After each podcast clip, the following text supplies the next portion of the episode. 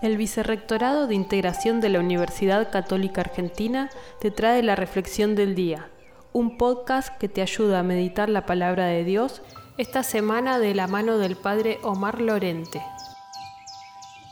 Miércoles 24 de marzo. Comentario al Evangelio según San Juan, capítulo 8, versículos 31 al 42.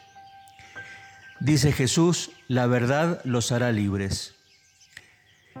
Verdad y libertad son conceptos que les han dado un gran trabajo a pensadores de todos los tiempos. Conocer una verdad puede resultar arduo y a veces doloroso, pero una vez que se corre el velo sobreviene la paz y la serenidad. El Evangelio dice la verdad, proyectando sobre el mundo una luz que permite caminar sin tropiezos. Leámoslo cada día buscando esa guía segura y pueda hacer que nos animemos a decir y a escuchar verdades que nos ayuden a vivir sin miedos y en plenitud.